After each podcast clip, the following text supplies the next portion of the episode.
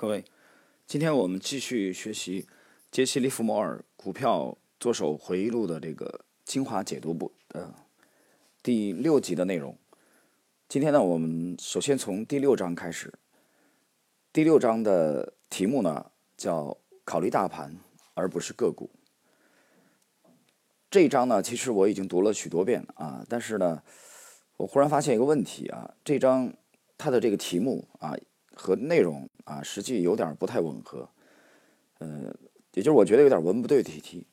它讲的是考虑大盘而不是个股，但实际上你看看第六章个股讲，呃，作者讲这个故事啊，主要是讲的在哈定公司交易这个联合太平洋铁路啊。那么哈定公司呢是一个名牌飞舞。啊，到处是消息的这个交易场所。那么作者呢，本来是依据自己的这个交易经验啊，买进了这个联合太平洋铁路。但是呢，由于哈定的提醒，呃，他产生了动摇。那么哈定呢，是一位非常聪明啊，消息也非常灵通的人士，心肠也非常好。所以呢，作者产生了这个犹豫，结果呢，就把自己的交易呢啊反向啊。放空了这个联合太平洋铁路，但后来联合太平洋铁路有这个突破迹象的时候，作者再度反手啊追进做多。经过这么一折腾以后，那么他亏损了四万美元。所以拉里·利文斯顿呢，这个谈到这里的时候呢，他觉得非常的惋惜。他是这样来回顾这段经历的啊，他说：“收到回报单时。”我发现哈定的好心干预让我亏了四万美元。对一个没有勇气坚持信念的人来说，这是很低的代价，是很便宜的教训。这不是说我所需要学习的只是不听名牌，而是遵照自己的意思。我是说，我对自己建立了信心，终于能够摆脱旧有的交易方法。这次在萨拉托加的经验是我最后一次随性所致。纯靠运气的操作，从那时候起，我开始考虑基本情势，而不是考虑个股。我在观念的投机学校里努力把自己提升到更高年级，这是漫长而困难的一步。呃，接下来呢，我们学习第七章啊，第七章的这个标题是“股票永远不会太高，高到让你不能开始买进，也永远不会太低，低到不能开始卖出。”如果要我告诉别人我看多还是看空，我从来都不会迟疑。但是我从来不告诉别人买进或卖出任何个股。在空头市场里，所有的股票都会下跌；在多头市场里，股票都上涨。我当然不是说在战争造成的空头市场里，军火股不会上涨。我说的是一般情况。但是，一般人不希望别人告诉他现在是多头还是空头市场。他要别人明白告诉他。该买进或卖出特定的个股，他想不劳而获，他不希望工作，他甚至希望不必思考，要他算他从自己啊从地上捡起来的钱都太麻烦。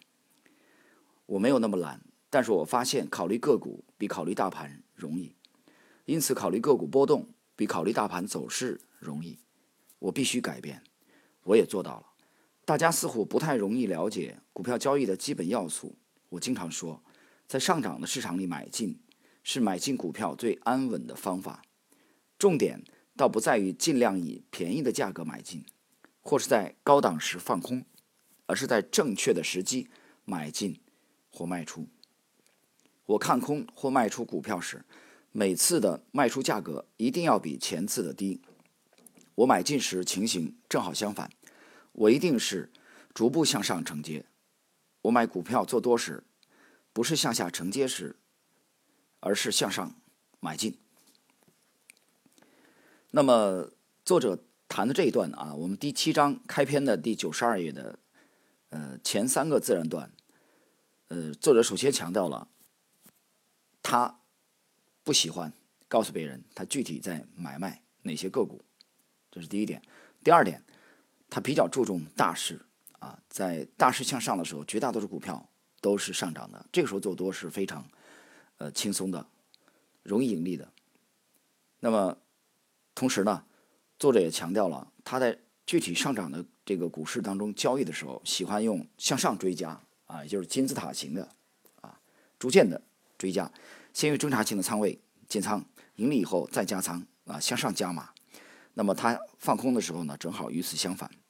同时他还强调，倒不是说上涨的时候一定要绝对用绝对便宜的价格啊买进。比如当在当时成交的时候，作者很看重啊快速的买进。还有他强调了一点，就是在正确的时机买进或卖出。这个呢，其实只有一句话，这个是第三自然段的呃第三行的这句话。这句话其实非常重要，大家要注意。学习到这里的时候，他其实强调的就是遵照他的利弗莫尔的这个买卖的法则。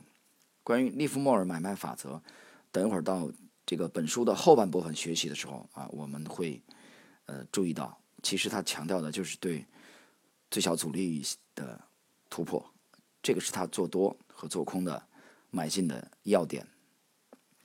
我们继续来学习。在第七章的第九十三页，当然，我操作时，假设我已经相当完整的研究过大势，而且大势利多，我从来不希望太便宜或太容易买到股票。那么，作者这里强调了什么意思呢？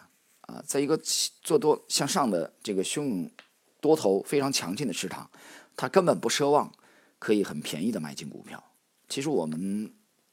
呃，只要你有经验的这个投资者都会有这个经历啊，在一个股票强势向上的过程中，其实你稍微的犹豫，那股价就可以啊很快的向上突破。也就是你开始的买单，我我们经常发现很多朋友们啊在买进股票的时候，他特别去在乎几那几分钱啊，比如九十三块五毛啊，或者九十四块，那这个时候股价已经突破到了九十四块一毛或者九十四块三毛的时候，很多人是这个。斤斤计较这个时候啊，他特别在意我有没有低一两毛钱买进。当然了，我们知道越低买进啊，你成本越低，那么向上涨的话利润越高。但是呢，在许许多多的时刻，利弗莫尔强调的是更好的是买进时机，就是他买进的这个位置和时机离突破越近越好。而他并没有把说我把这个股票买进的时候啊，九十二块五毛买进啊，就比九十二块七毛重要多少。这两毛钱的差价，在他眼里根本就不算一回事。他更强调势头向上，更强调介入的时机。这一点，大家在学习利弗莫尔操盘术的时候要非常非常的注意。好，我们继续来看本章的第九十八页的啊第二个自然段，道理就是这样。这就是为什么我从来不便宜买股票的原因。当然，我总是设法很有效的买进。以便协助我所操作的方向。至于卖股票嘛，很显然，除非有人想要这些股票，否则没有人能够卖掉。请记住，股票永远不会太高，高到让你不能开始买进，也不会低到不能开始卖出。但是在第一笔交易后，除非第一笔出现利润，否则别做第二笔，要等待和观察。这就是你解盘能力发挥作用的时候，让你能够判定开始的正确时机。很多事情成功与否，要看是否在完全正确的时机开始。我花了很多年才了解这一点的重要性，这一点也花了我好几十万美元。那么，这是本书的第七章啊，作者在最后的这一段特别的强调的是。顺势，哦，从来没有高到说不可以让你买进，也没有低到说让你不可以卖出。你为什么在不愿意买进啊？因为你觉得它还有可能会上涨。那么你为什么不愿意卖出啊？在你被套牢的情况下，这个啊，你是因为觉得啊，它可能会反弹，不愿意卖出。有时呃，刚才第一点有一口误啊，纠正一下。为什么在一个股票上涨突破的时候，你不愿意买进？啊，你担心它可能会回落，啊，这是一种个人的这种心理，但是跟市场的这个走势要结合起来。所以利弗莫尔更强调追势，追。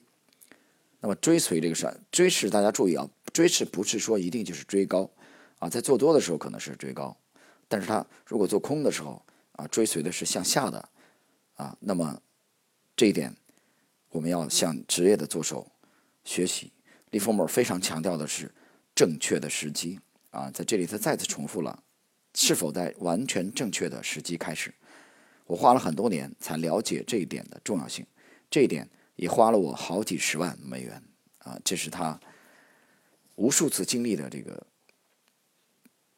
经验之谈。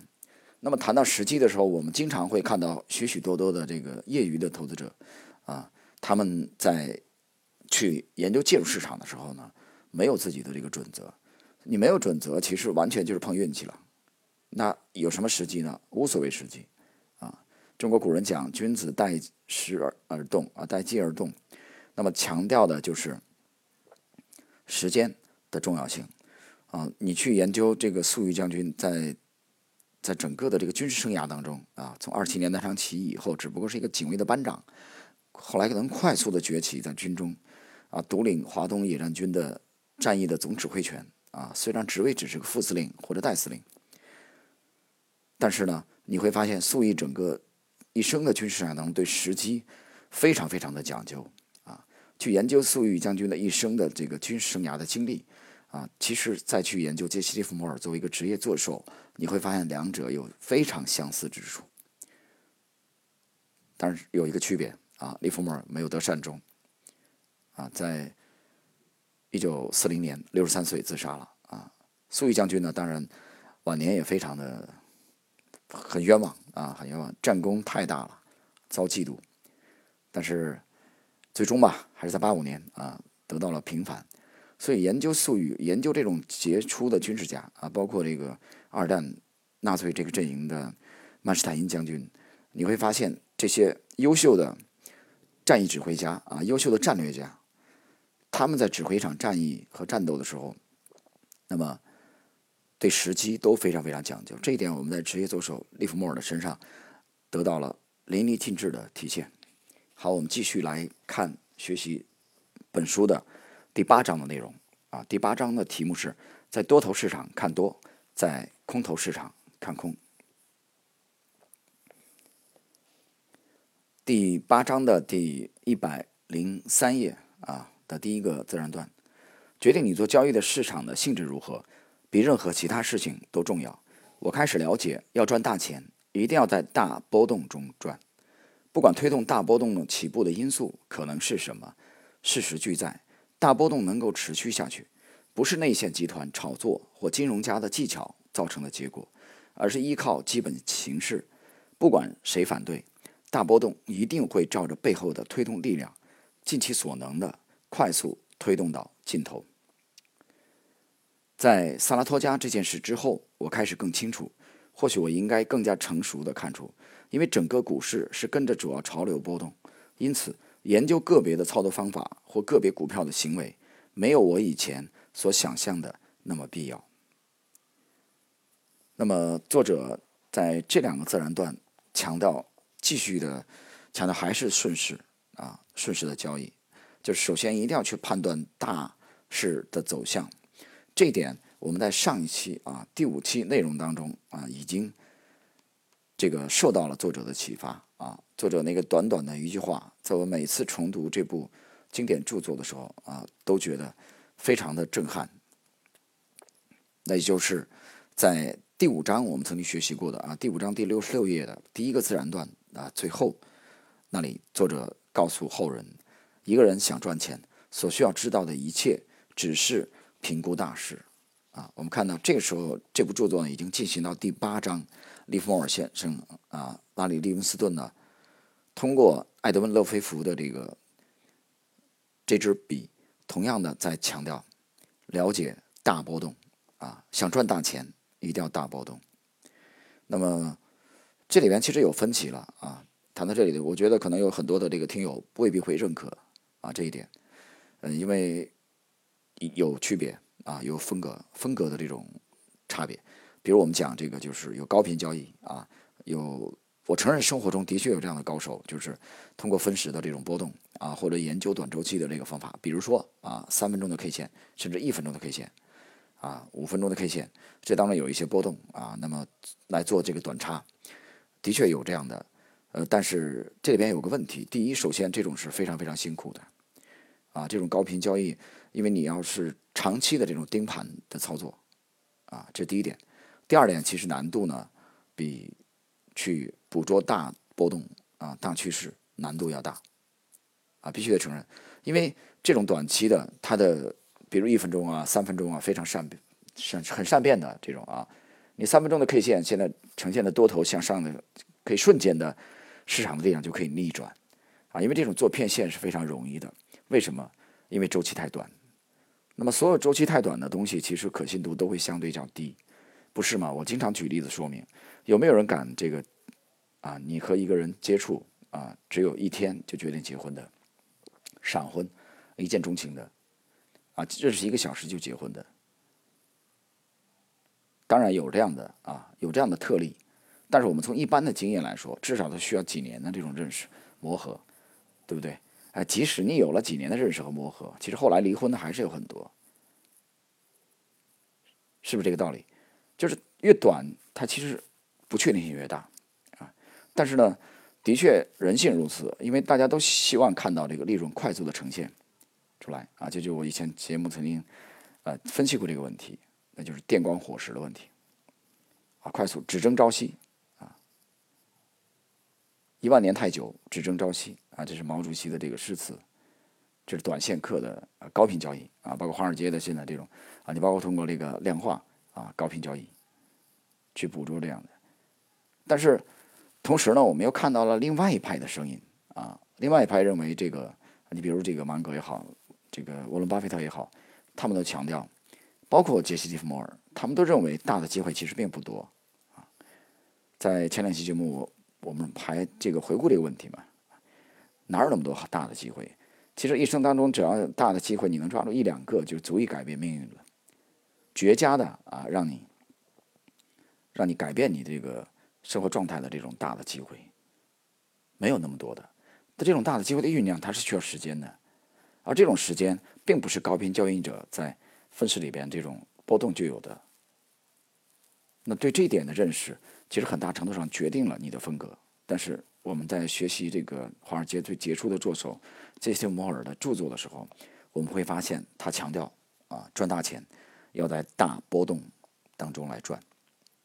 所以这时候我们就认识到了这个等待的价值和等待的力量。这种等待绝对不是啊无所作为，连股市都不看、都不研究、都不提高的这种等待，不是这样的啊！就眼睁睁的就等，比如说我一五年退出 A 股了，也不看也不研究啊，然后就等到这个若干年以后，那牛市来了，我的不是这样的，这是一种非常消极的，倒并不是这种说法。但是呢，这种呢和在大势已经明显向下的过程中，还在其中在这倒插下。啊，这是有很大区别的，所以这一点我们学习到这里的时候，大家要特别的注意一些。好了，我们继续第八章的一百零三页的啊最后一个自然段。显然，应该要做的事是在多头市场看多，在空头市场中看空。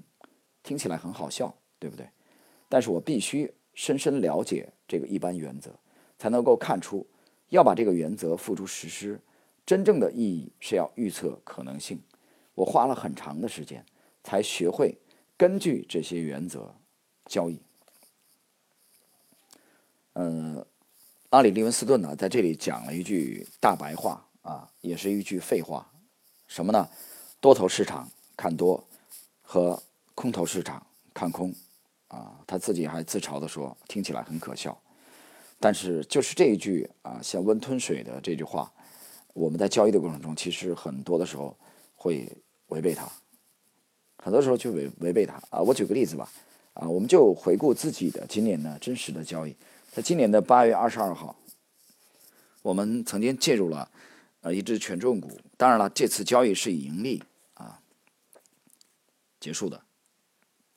但是呢，事后我来反省这笔交易的时候啊，我倒不是说嫌它赚的赚的少了，实际上事后来看，我们那个买点非常的精准啊，那真的是买了就涨。但是，就是买了，去买了当天我交易的早盘啊，因为很少在早盘在熊市嘛，但是就是早盘，因为前一个交易日已经定好了这个计划，就买完迅速脱离成本区，几乎是买到了当天的最低价。我们比当天最低价只高了一分钱买买进的，啊，因为开盘的第一笔基本上，啊，不是第一笔啊，就开盘一分钟之内就成交了。那这笔交易也盈利这个呃结束啊，最后，但是呢，我后来去想这笔交易的问题啊，就是在那个时候，其实市场也是一个向下的市场，这毫无疑问的嘛，在熊市当中，中期向下的，也就我想说的意思，这笔交易即使不做也没关系的，也没有关系，因为百分之十的盈利，百分之十多一点啊，不到十一个点，那么这种盈利呢，其实并没有明显的让你的。账户的市值有很大的增加，对不对？这个道理大家可以明白。我想说什么呢？我想说，其实一个明显的空头市场，呃，你放弃做多的机会，其实是最明智的。当然了，如果有这种啊游击队员的风格，有这种这个麻雀战的这种风格啊，让我们这个偷袭一笔啊，快速的了结也是可以的。但是又看你站在什么样的高度去看待这个问题。就是你不能长年累月的以这个为主要的交易模式来交易，这是有问题的。但是我们去怎么去来这个理解这笔交易呢？首先呢，我们仓位不重，对吧？我们没有把主仓位投入到这个向下的趋势当中来做多，这是逆势的，这是有问题。所以作者强调的是衡量这个判断，确定大趋势，然后呢顺应它。好，我们进入到第八章的第一百零四页，第三个自然段。从我不再只以研究盘势为满足时开始，我不再只关心个股的起伏、日常起伏。造成这种情形后，我势必得从不同的角度研究这种游戏。我开始从研究报价回到研究重要原则，从研究价格起伏回到研究基本情势。长久以来，我当然都固定研究每天的信息，所有的交易者都这样做。但是这些信息大部分都是小道消息，有些是故意放的错误消息，有些只是作者个人的意见。著名的评论周刊谈到基本情势时，不能让我完全满意。财经记者的观点通常不是我的观点，对他们来说，列举事实，从中得到结论，不是重要的事情，对我却至为重要。我们对时间因素的评估也有重大差异。对我来说，分析过去的一周没有预测未来的一周重要。这里边作者强调的是，他不再只关心个股的日常起伏，而注重研究大势。他还强调，从只研究股价的起伏啊，到回到了研究基本情势。这个基本情势就是他开始注重研究这个基本面的一些因素啊，包括研究。宏观。那么，我们继续来看本章的一百零六页。看来市场正在尽最大的力量，要迫我走回过去那种在空中交易耗子交易的简单方式。这是我第一次根据十分前瞻的计划操作，考虑了整个市场的情势，而不是只考虑一两种股票。我认为，如果我坚持下去，我一定会胜利。当然。在那个时候，我还没有发展出自己那种逐步加码的系统。就像我上次跟你解释的一样，我应该在下跌的市场中逐步放空空头部位。那样的话，我应该不会亏掉这么多的保证金。我会犯错，但是不会受伤。你可以看出来，我观察到了一些事实，但是没有学会如何协调这些事实。我的观察不完整，这样不但没有帮助，实际上反而妨碍了我。我总是发现。研究自己的错误能让我获利，因此我最后发现，在空头市场中，不要失去你的空头部位，的确尽善尽美，但是随时都应该研究盘势，判定适于操作的时机。如果你开始就正确，你不会看到自己获利的部位遭到严重威胁，那么你会在发现坚持下去毫无困难。那么谈这里的话。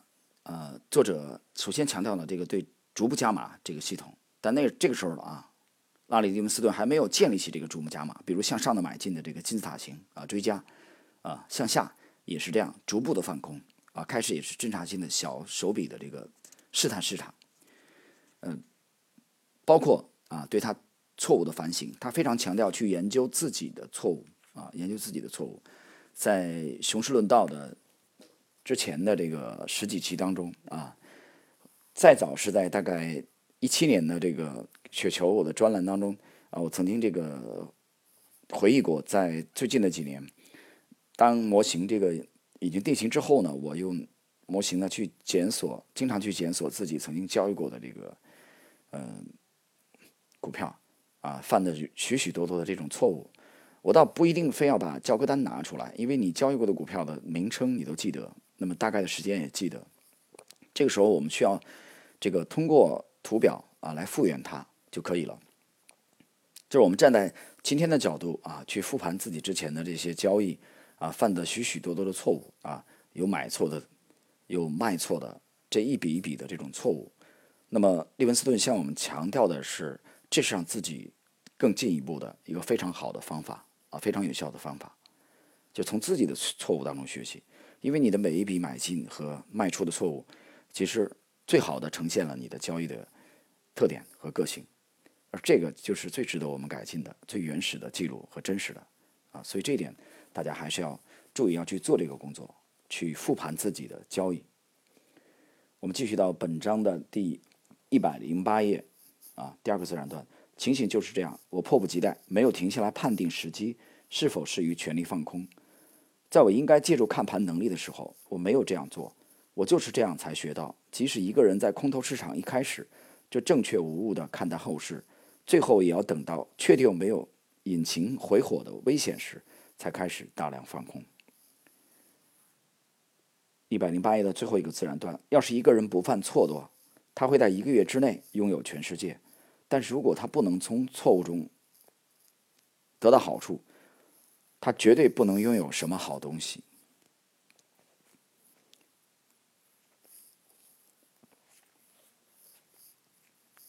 然后，呃，我们来注意看一下，呃，这整个第八章的学习啊，拉里·利文斯顿呢？反复的提到了这个自省的重要性，啊，提到了要把握正确的时机才交易啊，无论是这个做多或者做空啊，他整个这这一章强调的就是顺顺势，不要逆势啊。你做多的时候要确立是一个大势向上，而你做空的时候呢是要顺应向下的这个趋势，而这一点是先确认在先。然后呢，我们才来跟随市场，也就是要追市。其实整个的杰西·利弗摩尔的这个交易系统呢，最大的特点就是一个，其实就是一个趋势交易者。我不认为他是一个这个啊基本分析的这个派别啊价值投资的啊。确切的说，他是一个右侧的啊，我就可以理解为是一个右侧交易者啊，他不是一个这个左侧的。那么。这点呢，我们看到，所以他非常注重对大势的这种研究，对势头的研究。就是我如果他确定它要上涨，它要突破的话，啊，我不在乎它这个两毛钱的这差价的介入，我快速的成交就可以了。我要到市场当中抢到一个位置，呃，这个时候呢，这个股价呢会快速的让我的这个介入的这个价脱离啊脱离。比如说我们这个二十二号啊八月份的这一笔很快，当然也有幸运的角度啊。幸运角度，那个买点快速的脱离成本区，那随后的这个一周两周，你再也没有见到你买进这个价位了啊，因为已经被突破了嘛。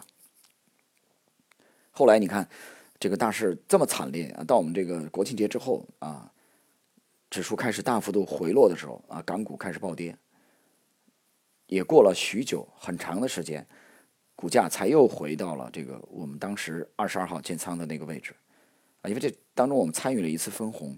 啊这样把成本又摊低了，啊，回才回到了那个位置。过了许久，所以介入时机非常非常重要。那介入之前有个大前提，就是顺应当时的主流的趋势，到底是向上还是向下啊？这是第八章杰西·利弗莫尔向我们后人啊反复告诫的内容。